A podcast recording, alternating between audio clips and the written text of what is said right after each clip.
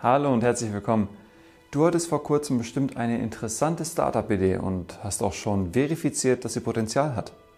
Falls nicht, hörst du dir am besten erst meinen Podcast dazu an. Link ist in der Beschreibung. Ansonsten willst du jetzt bestimmt wissen, wie man einen vernünftigen Businessplan für Geldgeber und prüfende Institutionen aufstellt. Genau das wirst du hier heute auch lernen. Vorab ich habe für dich eine kostenlose Businessplan-Vorlage erstellt und als PDF und Word-Datei in der Beschreibung verlinkt. Keine Sorge, du brauchst dich dafür auch nirgends anzumelden. Fangen wir an. Für einen vollständigen Businessplan müssen viele Fragen beantwortet werden. Was ist der Unternehmenszweck? Also was ist das Wertversprechen? Der Kunde und sein Problem stehen im Mittelpunkt des Ganzen. Du mit deiner Startup-Idee stellst eine Lösung dafür vor. Diese muss genauestens beschrieben werden. Passt deine Lösung wirklich zu dem Kundenproblem? Wie sieht die Wertschöpfungskette aus? Welche Mitarbeiter, Partner und Maschinen werden für die Wertschöpfung benötigt? Wie sind Vertrieb und Logistik aufgebaut? Also wie erreicht den Kunden die Kenntnis über das neue Angebot und wie kann er es schließlich auch erwerben? Wie hoch ist der anfängliche und laufende Kapitalbedarf des Gesamtunternehmens? In Kombination mit dem vorhandenen Startkapital und den prognostizierten Einnahmen kann dann ermittelt werden, wie viel Fremdkapital für die Gründung benötigt wird.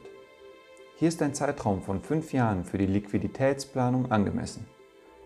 Wichtig ist dabei die Ermittlung des Break-Even Points. Das ist der Zeitpunkt, ab wann das Unternehmen ihre anfänglichen und laufenden Kosten gedeckt hat und sich rentiert, also tatsächliche Gewinne erwirtschaftet. Um die Einnahmen des Unternehmens vorherzusagen und die Umsatzentwicklung zu beschreiben, muss vorher eine ausführliche Marktforschung durchgeführt werden. Dazu muss ermittelt werden, wie groß die Zielgruppe ist und wie viele von ihnen erreicht werden können. Was sind sie überhaupt bereit für das Angebot zu bezahlen? Außerdem muss beachtet werden, welche Konkurrenten auf dem Markt bereits vertreten sind, die dem Unternehmen möglicherweise Anteile streitig machen. Wir dürfen bloß nicht vergessen, dass auch andere Unternehmen zeitnah in dem Zielmarkt Fuß fassen könnten. Hier muss eine Risikoabschätzung getroffen werden. Generell gilt, dass das eigene Unternehmen einen einzigartigen Aspekt in ihrer Werterbringung aufweisen sollte, der nur sehr schwer nachzuahmen ist. So eine Art Alleinstellungsmerkmal. Dadurch wird die Einstiegsbarriere in den Markt für Konkurrenten sehr hoch, im besten Fall zu hoch. Diesen Aspekt der Einzigartigkeit bezeichnet man auch als Unique Selling Proposition oder USP. All diese Marktinformationen sind für die Geldgeber besonders wichtig bei der Bewertung des Vorhabens.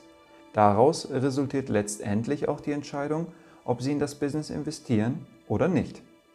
Sponsoren bewerten das Unternehmen jedoch nicht nur anhand von harten Fakten. Wichtig ist ihnen auch, wer die Idee umsetzt. In einen Businessplan gehört also auch eine Beschreibung der Gründer, ihrer Fähigkeiten und ihres Netzwerks. Das Team muss möglichst heterogen aufgestellt sein und sich gegenseitig ergänzen. Es nutzt gar nichts, wenn vier Softwareentwickler ein Unternehmen gründen wollen, aber keiner sich mit dem Marketing oder Vertrieb auskennt. Fehlendes Know-how muss dann gegebenenfalls teuer dazugekauft werden. Meistens wird ein Businessplan in einem Dokument angefertigt, das den Geldgebern dann vorgelegt werden kann. Gehen wir mal gemeinsam durch, wie so ein Dokument beispielhaft aufgebaut sein könnte. Im ersten Kapitel stellt sich das Gründerteam vor. Hier beschreiben sie ihre Kernkompetenzen, Erfahrungen und Motivation für die Gründung.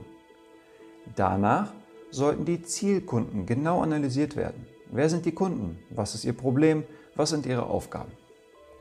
Im Anschluss daran sollte man passenderweise die Geschäftsidee erklären. Wie lösen wir die Probleme und Aufgaben der Kunden? Wichtig ist hier, dass man den Kundennutzen sehr gut ausarbeitet. Dieser Businessplan soll Geldgeber schließlich davon überzeugen, in das Vorhaben zu investieren. Wenn die Idee gut formuliert ist, die Geldgeber sich aber immer noch etwas unsicher sind, sollte die daran anschließende, ordentlich durchgeführte Marktanalyse sie umstimmen. Doch ein passendes Angebot für einen bestehenden Markt ist immer noch nicht alles. Im nächsten Kapitel sollte deshalb beschrieben werden, welche Strategie man bei der Umsetzung verfolgt. Wie plant man die Entwicklung und Einführung des Produkts in den Markt? Welche Preispolitik wird verfolgt und wohin soll sich das Unternehmen entwickeln? Zum Aufbau und zur Entwicklung des Vorhabens gehört auch die Auswahl einer passenden Rechtsform. Die Wahl ist anhand der bestehenden Anforderungen bezüglich Buchhaltungsaufwand und geschäftlichen Risiken zu treffen. Anhand all der vorgestellten Informationen kann nun ein Finanz- und Liquiditätsplan vorgestellt werden. Daraus sollte hervorgehen, ab wann sich die Kosten amortisiert haben und Gewinne erwirtschaftet werden.